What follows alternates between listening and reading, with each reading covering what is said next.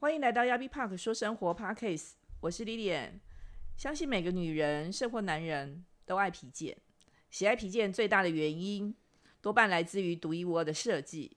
今天我们将带领大家认识手作创新的皮革设计，特别邀请到亚比 Park 说生活的超级大来宾 Mika at home，Mika 自在的创办人米卡，跟我们分享他的创意经验。呃，我们欢迎米卡。Hello，大家好，我是米卡。那我们今天就是知道说，米卡创立了米卡 at home 这个品牌。那我们大家也都知道，就是很多国内外的知名品牌都是有真人真事的故事作为它的创业背景。那我们可以请请请那个米卡来聊聊，就说你你的这个品牌的由来，跟你喜欢皮件的原因。好，谢谢 Lily。他刚刚有特别强调真人真事，对 一定要真人真事，一定要真人真事。好的，没有问题。我小时候啊是认真的。我小时候呢，呃，在我有记忆以来，我刚刚在录音开始之前，我跟丽丽也聊了一下，我带一些照片来分享给她看。哦，真的蛮精彩的。对对，就是我小时候呢，小时候我爸爸有做过皮件的代工，然后他也有做过一些靠垫。嗯，在做贩卖这样。那我妈妈的，我妈妈虽然书没有念很多，但是呢，她最骄傲的一件事情就是曾经有一个可能类似职业学校还是高职之类的，就是有发了一个聘书给她。那聘书现在还在，就是邀请她去做讲师。那呃，因为我外婆早期是在大道城里面开布店，嗯。但是在我出生之后呢，其实我对我外婆开店做生意这件事情是没有印象的。就是那时候应该已经收掉了。那我妈妈呢，从小就是因为我们家里就做着代工，所以呃有很多的，所以我印象中，其实看我小时候的照片，我两三岁的照片开始，其实身上穿的很多衣服就是我妈妈勾的，嗯，或者是用皮革做的，有做我们刚刚看照片有一些披风啊，或是外套啊，对，然后有一些因为我们很难背包，我那时候看那个相片，我很难想象说那个年代，那个年 代已经有皮了，我们对已经有皮了，对对，嗯，对。对，所以我们小时候呢，因为做那些，因为我爸妈做的那些靠垫呢，真皮的靠垫，它大部分是用头层的牛皮，然后去把它，就是用仪器机器去把它压成，比方像六角形或是长方形。或是圆形各种形状，然后再把它的边呢打洞，就是用先用毛线给它滚边勾起来之后呢，再把它们，我妈妈再把它们缝合起来，看是缝成靠垫呢，还是背心啊、外套这样子。所以我小时候的印象呢，就是我会帮忙勾那个六角形的那个皮。嗯，可以可以大概透露一下是小时候是大概多小的时候？我真的想不起来，但是我想应该是念小学之前，所以我应该是做童工起家的。对，哦，跟大家透露一下，我跟米卡都是五年级生，这样大家都可以去想想看那个历史。但是我们是后面的，对对对，那我们是是后面面接近六年级，最后面的，对对对。好，那所以。呃，我印象中小时候就是童工嘛，然后就勾那个，然后勾勾勾勾到一定的数量，我妈就给我们零用钱，就是当时是有算的，一个五毛还是多少钱，就是去算那个价格。然后呢，赚到的钱呢，我们就会在下午两点半的时候呢，就是那个以前有那个炸弹面包出炉的时候，或者菠萝面包的时候，就去买面包，然后或者是去买那个铜锣烧那种冰淇淋夹层的。嗯，这就是我小时候的生活这样。那呃，因为那我爸爸就做一些靠垫垫。像皮革拼拼接的一些皮革这样子。那我妈妈在去年一月的时候过世，过世之后呢，过世之后我们整理照片呢，才发现到很多以前早期，就是我今天带来跟丽丽分享的一些照片。然后看那些照片，我突然有好多问题很想问我妈，就是她当时到底是在哪里学到这些技艺的？因为我妈妈的手工作品里面，还有我妈很喜欢水仙，是像水仙花、向日葵。然后刚刚看到还有什么圣诞红？对，圣诞红，圣诞红，还有荆棘树，对，就荆棘。那我妈就用铁丝做梗，然后就是那些花朵的部分，就是还有绣球花哦，是绣球花。然后就是她就是用毛线把它勾成那个花朵的样子，然后用二郎皮的呃去做叶片，那叶片也是就是用毛线打洞把它勾起来，然后把它拼接在一起。那当时的这些照片，呃，我朋友一直强烈建议我应该放在我的粉丝专业上，当成说故事一样。对，因为真的栩栩如生，你真的不说，我会以为它是真品。但是因为年代久远，所以那个照片真是，因为当时的照相机没有这么好，所以那个照片实在是糊到不知道该怎么跟人家介绍这样。嗯那现在都说要用故事行销，而且这是真人实事的故对事，对，所以所以呃，我朋友强烈建议我说，嗯，你应该要分享一下你的故事啊，这是样是是，所以我从小就对皮革多了一份感情。我觉得小时候，小时候我每次去买皮的时候，就跟就会跟店家说，哦，我小时候我爸都还会带我去三重那边、嗯去看，他们就是以前在三重那边有皮，就是染皮，然后就闻到那个臭臭的味道，嗯然后就把它晾起来，那皮染色之后就把它晾起来，要晾干。对，这就是我小时候的印象。所以我听起来现在好像很多做皮革创作手做的都是要这些过程，就是这些过程都没有变啊。这些过程，对这些过程都没有变。对，嗯只是时间上有变。其实就是说，你们那个时候，就是我们那个时候小时候，妈妈做这件事情的时候，嗯其实跟现在我们在做的这些事情是都是一样的东西都是。一样的东西。对，嗯其实现在做哦，对啊，刚刚丽丽有跟我说，她前几年买了一个说靠垫吗？对对对，他还说他觉得当时他觉得这个，你你是怎么说的？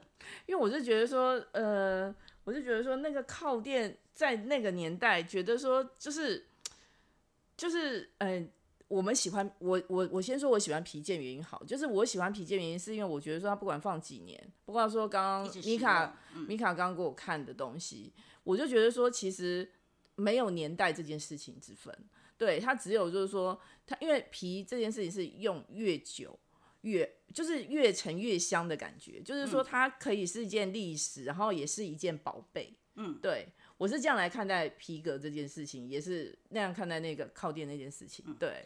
刚丽丽也跟我说，她买了一个靠垫，然后她就想说，哎，这个设计觉得还不错。后来她看了我照片，说什么这个 应该 可能在三四四四五十年前就有了，我爸就做了这样子的东西。对，所以她刚刚一直跟我说话，她觉得好讶异哦，这样。嗯对，而且我刚刚看到就是说，米卡给我看到嘛，就是妈妈做的一些东西，其实不瞒各位，因为各位看不到，可是跟各位现在手上拿的什么零钱包啦，然后喜爱的小包包是如出一辙。就是一样，我觉得那个类型，的然后、嗯对那个型、那个材质，嗯，几乎是一模一样。所以我就说皮这件事情根本没有时间之分。嗯，对呃，其实在我做皮件这个过程当中，其实很多人会告诉我说，呃，吃素的人，嗯，就是他们就用不用皮件。哦，对我妈有说过，因为我妈吃素。哦，你妈吃素。对，哦，嗯，但是很多人会觉得，呃，那你不用皮，你用什么呢？用布，布也要染料啊。然后有一些人用合成皮，对或是用一些 PVC 之类的材质。对，对，那那皮，所以我我就问他们说，哎，那这个这个牛，我们是为了要这个皮才杀一头牛呢，还是为了要吃牛肉才？我的意思是说，对，那他们的看法就觉得大家都不要吃荤，就不会杀牛，就不会用到牛皮。但我事实就是很多人还是吃牛肉，嗯，然后。重点就是会剩很多皮呀、哦那这一皮丢掉不吃也很可惜嘛。哎，大家有看那个《犬山记》吗？最近流行的，对，就是那个牧场主人呢，你没有看对那个牧场主人呢，他就是他那个牛皮呢，他也不让印第安人收走拿去做漂亮的皮革，他就宁可把它烧掉，就是。他不要，但他也不要给别人要，这样。那好，题外话，但我就觉得很可惜，因为这些皮其实它才是可以长久使用。像我妈过世的时候，我就跟我姐说，我说，哎、那个靠垫我要，我就开口。我姐说：“哈，这靠垫你要都已经这么久了，那靠垫对啊，我想四十年应该是以上应该是有了，嗯，但是它还是它当然有一些斑驳脱落的皮在边角的地方，可是我觉得这才是皮最美的地方。对，而且对我来说，它是一个呃传承吧。对我来是说，那就是小时候，呃，小时候可能不不觉得很美好，但现在想起来是一个很美好的回忆。嗯，所以在我呃我在刚开始工作之后，去算了一个紫薇的老师，嗯，然后他就看看我的命盘，他就跟我。就因为那时候就是想要转业嘛，然后就去算命这样。对，然后那个算命的紫薇老师就跟我讲，他看看我命盘说，哎，你的女工不错哎。嗯。当时呢，我马上回他，不假思索就回答他说，我对女工没兴趣。我们我们这边要说一个前要说一个前话，就是米卡在接触到呃创立这个品牌之前，他跟这个所有相关周边的任何一点东西都是没有相关的，就他原来的工作 跟皮革这件事情，对，非常商业，然后非常对。非常精细，然后你可能他的头脑就是非常非常灵敏的，跟皮革这件事情完全不相关，对，真的完全搭不上。好，我们回到命理老师，然后呢，我就想到一个故事，有一个师傅呢，以前有一个师傅，他到一个就古时候嘛，他就到一个人家去做法事。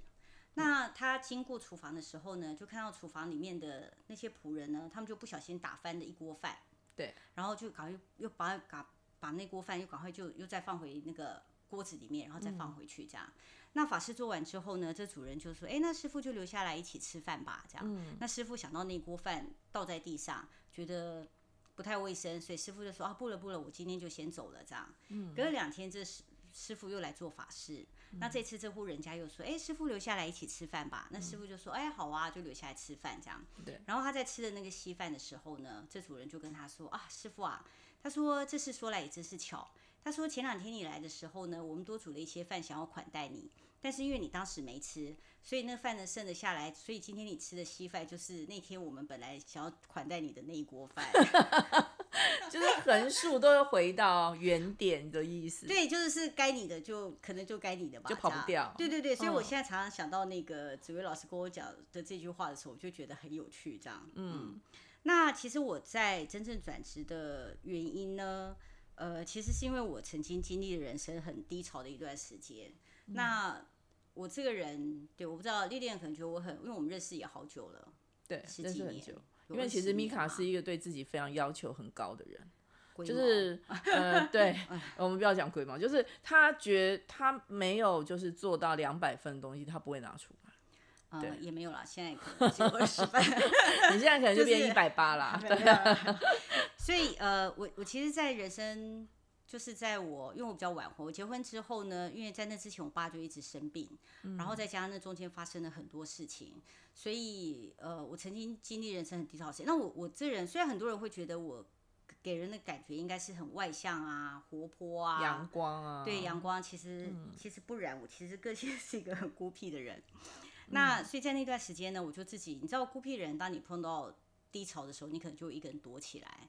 那那一段时间呢，我就开始接触了烘豆，所以我就开始烘，我就开始看一些课程，然后就觉得说，因为我觉得课程我很喜欢学习。我觉得你在上课的时候是转移你注意力。当你我以前做业务也是，我心情不好的时候呢，就是找一个咖啡店，然后就自己躲起来，然后就看两三本书，不一定是励志的，但你只要转移的注意力，你脑袋开始有了不同的想法。你就会对人生有不同的一些乐观的一些态度。嗯，那当时呢，我开始接触烘豆，我觉得，呃，如果大家有听上一集烘豆的的故事的话，用那个陶壶烘豆啊，就在那个瓦斯炉上站个十几分钟，这样子一直摇，一直摇，一直摇，其实是一件很疗愈的事情，很疗愈的事情。对，虽然我们老师都说太累了吧，觉得很累，然后才后，他说那你烘多少？我说一百克，他这么少。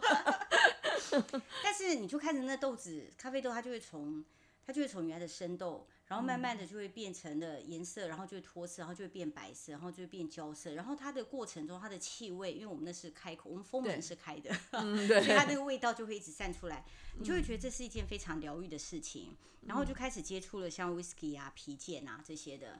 那这段期间呢，有一天，因为我老公是一个很喜欢北欧老件。跟后来很喜欢台湾、日本老件的，他是喜欢一个一个喜欢老件的人。呃，说个题外话，我老公年纪比我小很多岁，然后他是结了婚之后才开始喜欢老件的。那他有一个阿姨呢，呃，就是教美术，他有他们家有非常多古色古香的东西。那有一天呢，他就问我老公说：“哇，我都不知道你喜欢老件，是什么时候？你怎么会喜欢老件呢？”这样，那我就在旁边开玩笑说。看他娶的老婆就知道，他老婆大他这么多岁，没有没有，就是一个欣赏老剑的人。可是，可是，可是我必须要说，因为观众朋友看不到，因为就是那个那个米卡跟她老公在一起的时候，感觉起来是米卡老公大她很多岁。哦，没有没有，因为米卡就是童颜，是我头发少了一点，所以所以嗯好。对。那当时呢，我老公有一天呢，就去买了呃用毛线钩的杯垫回来，他买了两个。我就说，哎，这杯垫蛮好看的。他就说，哦，对呀。然后我就说，这个杯垫多少钱？他就跟我说，我猜一百八。他好像跟我说两百五，两百二还是两百五？然后我就说，什么？这个要两百多块？然后我就说，这我供给你就好了，你干嘛要买这样子？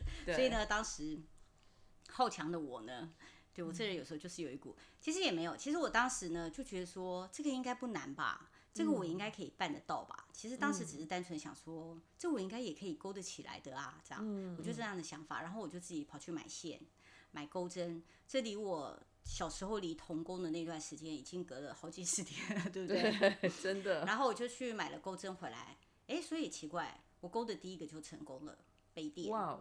嗯，所以我们家现在用的这杯垫呢，都是我当时勾的。那呃，其实很多朋友也建议我说，这些杯垫可以拿来卖。我其实也蛮想的，但是呢，其中因为当时我我买了很多线，那其中其实我买的线，它都可以买十个 杯垫吧？买十个杯垫，对对。那当时我在捡果子买到一卷非常漂亮的线，那那个线是有点黄色土褐色的混的颜色，嗯，那它勾起来有点，我觉得北欧风很重。它搭配那个咖啡色的杯子的时候，就会非常的漂亮。哦，所以对，其实如果可以再买得到那个线的话，其实我很乐于卖这样子的杯垫，因为我自己很喜欢。嗯，但是那个线呢，后来再怎么找，就是不管找遍了台北市的这些针线行、毛线行啊，然后包含我每次经过捡果子，就会进去再逛一次、再逛一次，然后一直都没有找到一样的线。这样，那从那开始呢，我才开始慢慢的去接触这样子的手做的东西。那我们常在讲说，呃，比方说一般的人呢，在我们从小到大，比方说你做的第一份工作，对，通常我们做的第一份工作，并不会是从小立志说我长大要做什么职业吧？没错，很少，对不对？对，大部分人呢，他都是在学校毕业之后开始工作之后，他就开始丢履历，嗯，他丢了几份履历之后，看哪一家公司通知他去上班，嗯，他就进入了这个产业，通常是这样嘛，对不对？或者是对。那结婚的对象也是啊，对，也没错。结婚的对象也是，就是如果可能，可能很多人想跟刘德华或林志玲结婚，嗯，但是我们没有，我们通常就是碰到一个你觉得相处得来，然后可能追得到的男生或女生，然后你就跟他结婚这样子。所以我们以前常开玩笑说，只有富二代有没有，才是那种集团富二代，或者是那种老店的富二代，他才会从小就知道说，嗯，我长大就是要继承家里的。家业啊，对对，通常是这样嘛。对对对，嗯，那所以在工作这件事情呢，像刚刚丽丽有说，我以前其实是做业务的，那很多人会觉得我很适合做业，但适合吗？我自己并不觉得，我觉得很多是后天培养来的。嗯哼，所以呃，有一天我老公就回家跟我分享说，他听到广播在讲说，他说一个人在选择职业生规划的时候呢，要做你擅长的事。嗯，我老公第一个反应就想说。但我没有擅长的事啊！主持人这时候就就接着，他仿佛会读心啊。接着第二句话说：“如果你没有擅长的事，那就做你能做的事。”哇，嗯，哦，好，这好像就是我们职业。那所以擅长是你觉得好，还是别人觉得好？比方说，我做这东西我觉得很好，但是是我自己觉得好，但是卖不出去，是卖不出去就代表别人觉得不好，对不对？如果因为别人觉得好，你就卖的很好了嘛，对，是不是这样？所以我觉得销量当然也很重要。那只是呃，人在中年转业的时候，你可能会有一点任性，就是你想做你想做的事情，嗯，哦，所以我在在做皮件的过程当中，很多人会告诉我说，哎，你应该要这样啊，应该要那样啊，这样，嗯，但是或者是说，哎，这个皮件有一次我们去摆一个市集，然后碰到一个大姐，那这大姐呢跟我买了一个手机套，嗯，然后她很喜欢来聊天，她就一直一直不断回到我们这个摊位来聊天。那天摆那市集很有趣，就大家都来聊天。那这大姐就说：“哎，这个，她就说，哎，我觉得这个东西啊，你可以这样做那样做啊。”然后我就说：“哦，但是呢，我就想，如果她给我的意见我觉得不错，我就说，哎，这个的确不错，我就可以回家试试看。”对。他给我的意见，如果我觉得有我的想法，我就会跟她说。但我觉我有试过这样想，但是如果这样做的话呢，在使用上呢，这个地方可能会这样或那样，所以它可能不是很好用，或者是我就会跟他说很多我的想法，这样。对对。那所以大姐就说。很认真的看着我一回，说：“你是水瓶座的吼。”我就说：“对，你怎么知道？” 就是很有自己的想法这样子。嗯。那我们在，所以现在在做手作呢。我觉得在疫情的影响之下，我觉得就像我们刚刚聊到，刚刚在中间我们有聊到，就是说很多很好的店其实都收掉了。嗯。那在疫情的影响之下，我觉得很多。呃，我认识很多职人呢，就是刚开始你问他们想要做什么样的商品的时候，嗯，他们都会告诉你说，他们想要做一个不错的东西，但是不要卖太贵的。哦，对，对，其实很多人都会，其实我刚开始也这么想，对，然后呢，你去逛店的时候呢，你常会看说，哇，这个也要六千块，哇，这这也要这么多钱，为什么要卖这么多钱这样？嗯，但是呢，等到你自己去做这件事情，就开始试着去销售你的产品之后呢，你才会发现说呢，第一个，假设你放在别人的店里寄卖，那寄卖的行情通常是五成，嗯，所以你一个皮包如果卖六千块，你觉得六千块很贵，嗯，但是扣掉三千块抽成之后，你可能还要付五趴的税金，然后呢，你还要对不对？那你往返啊这些成本，所以算一算，然后再扣掉你的成本啊，你制作的时间啊，其实你实际的利润可能只有一千块左右，哇，所以其实没有赚到很多。也就是说你卖六千块，你要给店家三千块，如果上架费是对，如果上寄卖架费是五对，五成的话，哇，嗯，所以当时我在呃，所以我在去年底、今年初的时候，而、不是去年啊，对我在去年的时候有在一个店里寄卖，对，那他就是非常佛心的跟我说，寄寄卖费他抽成只抽三成，本来还有一个上架费，就是你出这个柜子一哦个月要对对对多少钱，然后再抽三成这样。但是他后来非常 nice 就跟我说，不用就是不用收这个上架费，因为他没有给我一个柜，他给我半个，然后他就抽三成。那在这样的状况之下，你就会觉得比较容易销售一些，然后他也比较能够符合你的理想，就是用不要太贵的金额。对，嗯但有一个有趣的事情是，有一天我跟老板说，呃，我的东西想调整一下价格，嗯，他的合伙人就在旁边说，嗯，我觉得价格可以调涨，不要再调低了。嗯，因为售价太低，它的利润也不好。他也会担心你 放这不久这样子，对对对，所以也曾经很有趣。我卖一个，我去卖了一个小小的东西，我觉得那东西很小，然后他就说，哎、那是卖多少钱？我就说那卖两百八好了，这样。嗯。后来他跟我说，哎、我三百八帮你卖出去了。我说好，谢谢老板。因为他他个人很有经验，然后他因为可以卖，但是因为疫情的关系，就是有一些店他就是会收掉。嗯。然后呢，我觉得人潮也是一个很大的问题。呃那其实我们平心而论，你说这些商家他收你寄卖费很高吗？其实我们仔细想一想，一家店面要多少租金一个月？是，然后呢，要不要水电瓦斯？对装潢费要摊提，对然后他请员工，对，员员工也要帮你记保，对对，然后还有，所以坦白说，他收你这样子的抽成金并不多。嗯，你就想想看，那你愿不愿意去开一个店，然后让别人来寄卖嘛？你就会觉得那个压力也会很大。所以呢，我觉得在这疫情之后呢，就是那市集又有市集的问题，因为台湾的市集，我觉得以台北市来说，市集太多了。哦对，所以现在到了一个假日呢，你就会觉得都被分散掉了。嗯，然后大家逛市集越逛也越久了。我有一次去摆市集，看到旁边有一个人在算那个塔塔罗罗牌，对，嗯然后我就想说，诶，这塔罗真好算。他因为你你想，因为你要去摆事情，你要打包，对，然后呢，我做的皮件啊，还有玻璃的东西，你要全部再上一次油啊，然后再擦拭啊，然后整理打包啊，然后放在你可以拖得动的范围内，然后对带去摆。我就想说，哇，做塔罗真好，对不对？但后来想想，他也要讲五个人之后，第六个人他才开始有活力，真的。对不对？真的，然后而且而且塔罗这件事会耗很多精气神，而且重点是祸从口出，你要怎么样？对？你要怎么样？就是说到让人家愿意坐下来听你算，然后你又要说的容要说的很中肯，你又不能加油添醋，对啊，因为个人造业，个人担呢，对，没 所以他不容易。然后我就看我隔壁摊的呢，她是一个妈妈，她自己就车了手工做了一些像是呃帽子啊、发带啊一些包的，嗯然后哎，她的生意就很好哎。然后有时候你就会想说，他而且他当时还问我一个问题，说，哎，我问你啊，你这些皮件如果碰到下雨、淋到雨，不就都毁了吗？我就说对。他说那等一下如果下雨怎么办？嗯后来我就对百事集有很大的恐惧感，就是好怕下雨。我懂，我懂，淋到雨就想说他完蛋这些，对对，就你你就会想很多这样。那当然有一个机会面就是呢，因为现在网购啊、虾皮啊，像我最近呃透过官网或者是透过虾皮呢，呃，就是你会发现其实现在台湾的金流物流都很方便了，它不像你早期架设一个官网可能要花很多的钱。嗯，那我的因为电脑也很逊，当然就是用现成的，就是付费。那你会发现现在的物流也好方便。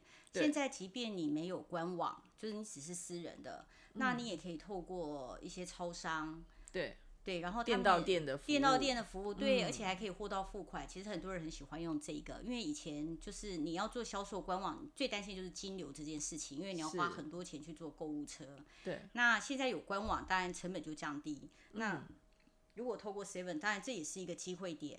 那嗯，我想缺点就是，我后来发现好多人都玩过皮件哦。嗯，我们去中南饭馆吃饭，我老公拿出他的皮夹付钱，老板就说：“哎，这自己做的哈、然后我老公就说：“哦，对呀、他就说：“哦，这我皮件我也做过。”然后我去买面包，面包老板说：“哇，我看你好讲究，你这些都是皮件。”我就说：“哦，对呀、我做的。”然后他就说：“哦，我太太以前也 也做过，做过皮件，而且我们家还有削皮机什么的。”然后我就回家跟我老公说。啊，台湾谁没做过皮件啊？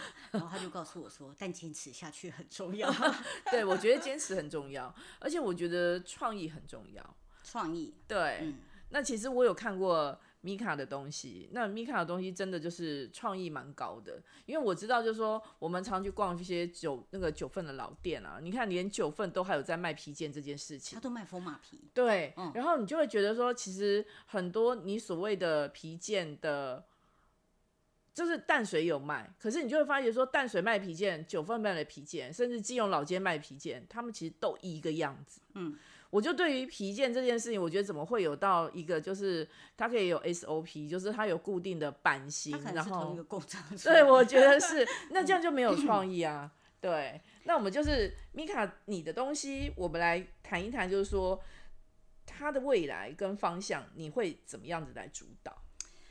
呃，我刚刚有提过说，你觉得很好的东西，但不见得客人觉得很好 这件事情。嗯所以对我来说，其实我的商品定位这些，我自己坦白说，所以我来录这节目也是感觉一直觉得压力很大，因为说实话，就是我对于自己的定位还不是那么的清楚。嗯，那就像我刚刚讲，就是你心目中想做的，可能不见得是卖的好的。所以呃，我记得有一次我们跟丽丽有提到说，为什么你在外面看到卖皮件的东西都很像，就是卖识别证啊、零钱包皮哦夹、啊，对大概就是这些。因为这些呢，呃，有一些商品应该是这样讲，就是说它虽然看起来很普通，但它就是你消耗最多的，你最会买来用的一个东西。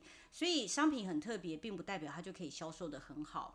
像我呃之前做了一个口罩套。那是因为有有有朋友就委托我定制的，那定制之后我就做了一些。后来我去摆摊的时候，发现大家就会说：“哎、这口罩套、哎，我就说：“哦，对啊，这很好用哦。”然后看看哦，然后他们就走了，嗯，没有卖掉。就是上在上次摆市集的时候，所以我本来已经放弃这个商品了。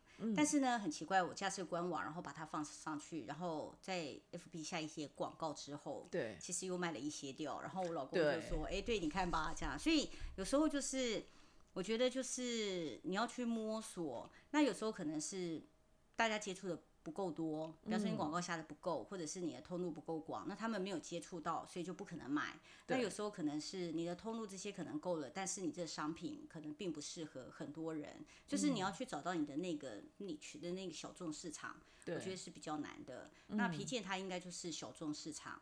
只是比较难的是，在现在 FB 付不付钱就跑不动的状况之下，感觉也是蛮对难的。对对对，对其实就是 FB 你没有付很很差不多的金额，其实它是跑不动。可是我嗯后来觉得，就是我刚听米卡这样讲了之后，我觉得说，其实它的东西，你其实只要跟生活跟需要，就是我们其实就是随手可得的时候，我们就是这个东西才会是一个大卖。大卖的前前提，也就是说，其实现在很多事情都回归到生活，嗯，创意都跟生活有关，对，然后我们所得的物品也跟生活有关，嗯，对，因为我自己到比较中年 专业，所以呢，对我来说呢，呃，我觉得生活就会慢慢变得比较重要。嗯比方说，我可能对于锅具啊、烹饪啊，可嗯能就开始有一些涉猎。然后就像之前提到一些可能咖啡啊、酒啊，嗯所以我对于我的，虽然我对于销售什么商品可能还在摸索当中，还没有找出我最畅销的某一款商品，对，但是对我来说呢，我很明确的就会觉得，呃，我的官网上就写了，就是米卡以后就是一起生活的物件，对，就是呃，因为我后来又接触了一些，因为水瓶座很容易分心，就又接触了一些像玻璃呀、或者是精工啊这样的材质，对。所以我会觉得在后疫情时代呢，其实人们会慢慢的回归到家庭跟生活上面，就是不管你单身也好，结婚也好，我觉得我们多花些心思在自己的生活上面。那所以我一直希望说自己做的东西是可以一起生活的。那它或许也有一些用着用着，因为我我说我常觉得皮件它就是一个很私人的东西，比方说你的皮夹、你的皮包，对我来说我自己的皮件都可以用好久，就是可以用很久，因为我很小心我的包包，尽量不要弄脏或，当然也不是那么的的小心翼翼啦，但是就是觉得尽量可以让他使，因为我喜欢他，我喜欢善待他，应该这么说，所以他就可以使用比较久的时间，所以呃，对我来说。对我有我自己向往的生活，我最向往的大概就是可以像有一个金公子人叫大乔宝龙，因为我个性有点孤僻嘛，我最希望大概就是可以一个人，然后在 P P 上，然后一直敲我的金工，敲我的盘子这样子。但是但是那就是理想的，所以呃，我我有一次在市集上看到一个品牌。叫山牌，是一个年轻女生。然后这个年轻女生，我看她的陶陶作的作品很漂亮，我去看了一下。然后这年轻女生很可爱，她就跟我讲说，她说，嗯，她心目中其实最想做的不知道是什么东西，这样。她说啊，但是迫于生活所需，所以她现在呢，她做比较多是这个东西，就是卖的比较好的，而不是她自己最想做的那一块。那我刚好昨天滑 FB 的时候又看到，她就 PO 了一些猫，招财猫。他说他本来只做了一只给他自己，就后来很多人喜。欢，所以就大量一直跟他订购。他说，但他觉得有一些东西是要告别的。他说，他做完这一批猫之后，他短期内就不会再做猫了。他说，但我也不会说我永远都不做，因为搞不好哪一天我又很缺钱。我想这就是创作者的一个两难的一个状况。不过就是，嗯，我想如果可以继续坚持下去，然后花一些时间，因为毕竟很多品牌它需要一些时间去熟成。对。就跟酒跟肉一样，讲肉很怪。我觉得是需要一些时间去摸索，然后去试探市场，去看它的可能性。对，所以对我来说，那我想唯一最明确就是它就是一个一起生活的物件。所以像是呃，我有我其实自己做了一些东西，我朋友看到他们就说你都没有泼上来。比方说冲咖啡的时候，那个红铜壶会日渐的掉色。嗯，那所以呢，我后来发现放在我的白色琉璃台上，它就会。有一个印，所以我就做了一个垫子，皮的垫子去垫着它。那类似像这样的东西，其实，在生活上我有一些作品，其实就还没有把它拿出来。嗯，那这牵涉到可能有一些是皮革的材质啊、厚度啊，嗯，可能还有一些就是在慢慢摸索。所以我想，嗯，只要撑下去，希望也可以找到一条明确的路。不过，我想米卡以后就是一起生活的物件。对，那因为就是我们非常期待，就是。米凯 home 可以给我们带来更多更多跟生活物件非常适合的好皮件。那好生活需要更多好内容，欢迎你留言想要的生活细节，我们会尽心竭力帮你找到必须的职人。亚比帕克说生活，只想与你分享好生活。